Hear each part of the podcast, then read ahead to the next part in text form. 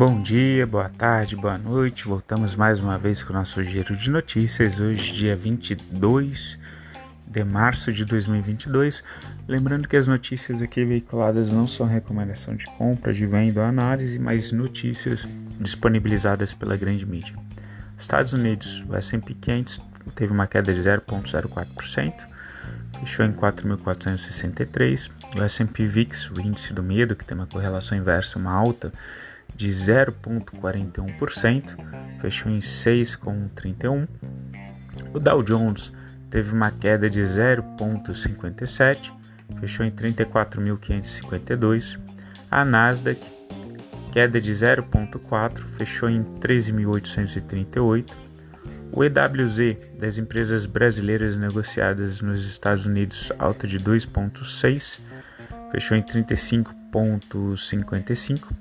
O petróleo Brent, que é referência para a Petrobras, teve uma queda de 0,21%, fechou em 115 dólares e 38 cents o barril.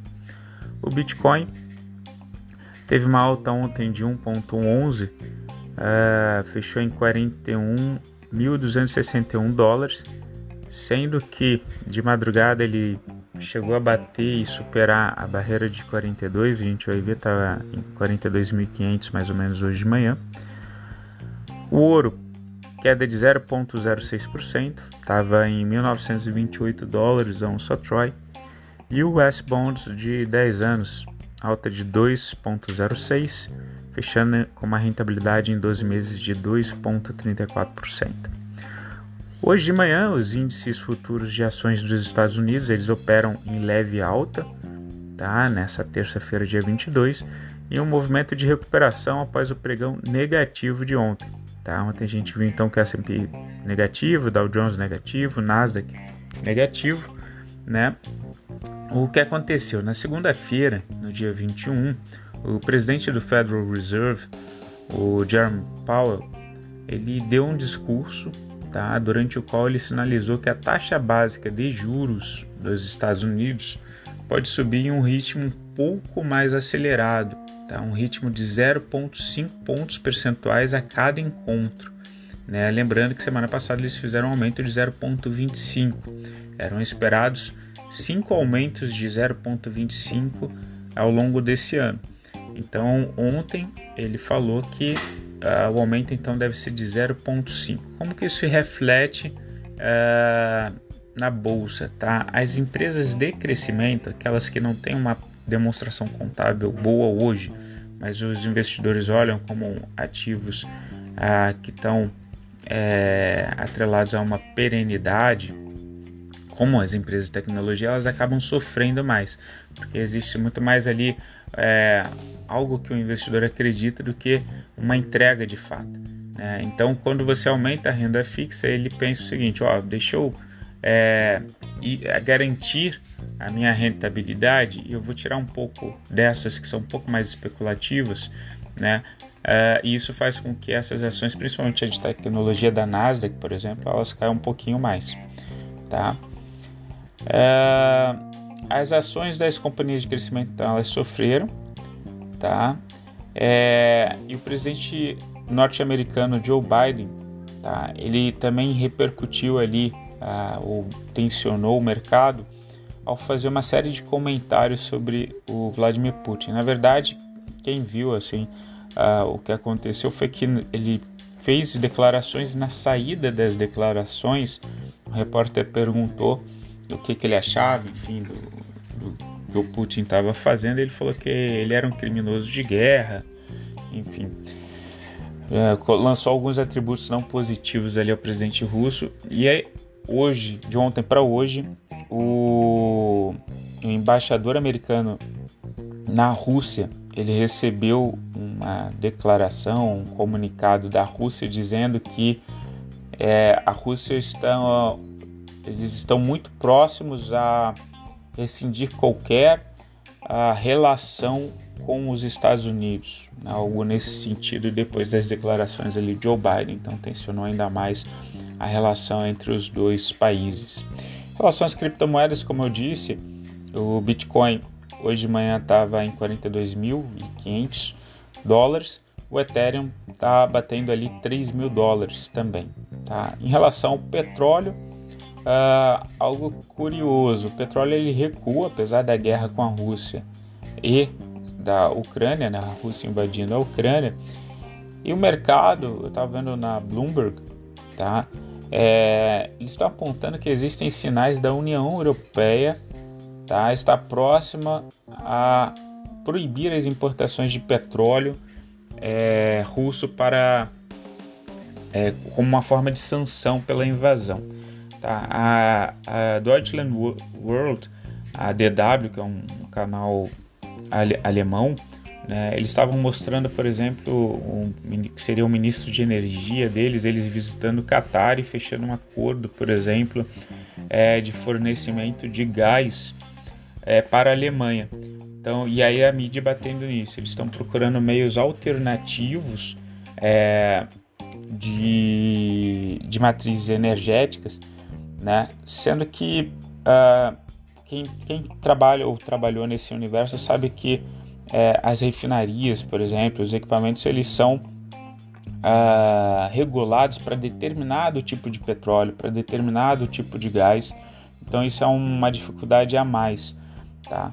É, eles precisam achar fornecedores, mas também eles precisam achar fornecedores que tenham é, esses, essas commodities mais próximo possível das regulagens dos equipamentos deles também, né, para não implicar em mais risco. E aí o pessoal criticando muito, por exemplo, o período da Angela Merkel, é, onde a Alemanha, por exemplo, ela aumentou significativa, é, significativamente a dependência da matriz energética deles é, em relação aos produtos da Rússia. Né? A Alemanha, por exemplo, ela vinha com um plano dos últimos cinco anos, que durou mais ou menos ali de 2017 a 2022, de extinguir a produção de energia nuclear do país. E agora eles estão revendo isso, né? porque eles viram que aumentou uma dependência externa indevida e isso ameaça eles, inclusive é, econômica e politicamente. Na Ásia, a China, o CSI 300 teve uma queda de 0,08%, fechou em 4.255. No Japão, o índice Nikkei alta de 0,53, fechou em 2.542. Na Coreia, o índice KOSPI alta de 0,89, fechou em 2.710 em Hong Kong, o índice HK50 uh, alta de 3,15%, fechou em 21.889. As bolsas do, da Ásia fecharam majoritariamente em alta. Tá? Na China, teve uma queda teve um evento triste ontem. Um avião com cerca de 130 pessoas caiu é, no sul da China, tá? em uma queda terrível ali de 90 graus. Uh, e isso também abalou um pouco o mercado ali. Tá? Na Europa, o estoque 600 alta de 0,49%, fechou em 457. Na Alemanha, o índice DAX 30 alta de 0,86, fechou em 14.449. Na Inglaterra, o FTSE 100 alta de 0,47, fechou em 7.477. Na França, o índice CAC 40 alta de 0,71, fechou em 6.629. Na Europa, as bolsas de valores operam majoritariamente em alta, mas os investidores eles seguem tão cautelosos com a guerra na Ucrânia. Tá? A gente já está com 27 dias de combate, tá? É, voltaram a fazer declarações de que a Rússia pode vir a utilizar armas químicas. Tá? Lembrando que ontem era o último dia tá, que a Rússia deu né, no, no ultimato dela para a cidade de Mariupol se render é, e ameaçou de, de atacá-la. E aí o pessoal tem alguns analistas associando o perigo disso, eles utilizarem armas químicas ali em Maripol, onde teve aquele shopping que foi bombardeado. E a gente tem que ter certo cuidado, fazer um, um certo filtro, porque a mídia do Ocidente ela mostra avanços uh, da Ucrânia, por exemplo, mas ela não mostra é, que o shopping, por exemplo, era utilizado uh, para guardar caminhões que tinham mísseis ou a bateria de artilharia da, da Ucrânia. Né? Não que, obviamente, que a Rússia está fazendo, o que a Rússia está fazendo é um absurdo, né? Mas a gente tem que ter um, um certo filtro, porque as mídias elas estão também muito polarizadas lá fora, não é só no Brasil. Apesar de que eu prefiro ainda muito mais ver os jornais de fora do que os jornais do Brasil. Né? É, um, é menos tóxico, digamos assim, pelo menos para mim. Uh, mas então, o mercado lá eles estão acompanhando né, o 27 dia de guerra, tá? E estão esperando também o pronunciamento da presidente do Banco Central da Europa, o BCE, que é a Christine Lagarde. Indicadores econômicos do Brasil. Nos indicadores econômicos do Brasil, a gente viu que o IBC, que é a prévia do PIB, veio com uma queda né, de 0,99%. A gente vê que no PIB, o quarto trimestre, é, ele fechou também caindo, né? Do terceiro trimestre teve um aumento de 4% do PIB no, no terceiro trimestre do ano passado, e no quarto trimestre do ano passado já caiu para 1,65%. Então, é, a gente está naquela situação em que a gente deve ter um aumento da taxa de juros é, para conter a inflação, mas isso, assim como acontece também nos Estados Unidos, desestimula a criação de empregos e produção industrial. Então a gente deve uh, ter esse problema mais à frente, tá? principalmente para a indústria. Mas quem se favorece então? Né? É, a gente tem tanto agronegócio, a gente olha os números ali do Bacen é, na página 3 né, é, do giro. O, agropecuária é a única que tem expansão de fato para 2022 de crescimento real do PIB. Tá? Mas o setor bancário eles também conseguem aumentar os ganhos com spread de taxas, tá? quando a gente tem um aumento da taxa Selic. Então eles eventualmente eles podem vir a ser beneficiados também. Bolsa de valores, o Ibovespa alta de 0,73, fechou em 116.155. O dólar queda de 1,76%, fechou em R$ 4,93. O IFIX alta de 0,04%, fechou em 2.720. Notícias corporativas. Agro 3, SLC 3, Soja 3, a TTEN 3, todas do setor agro. Né? Até fevereiro, apenas 28% das compras de fertilizantes necessários para o segundo semestre já haviam sido feitas, tá? segundo o levantamento junto a produtores que respondem por cerca de 40% da safra. A NIM 3, a Anima. A Anima comunicou que o somatório das ações ordinárias de emissões da companhia detidos pelo conjunto de fundos administradores e ou geridos pela Guepardo atingiu 20 milhões de ações.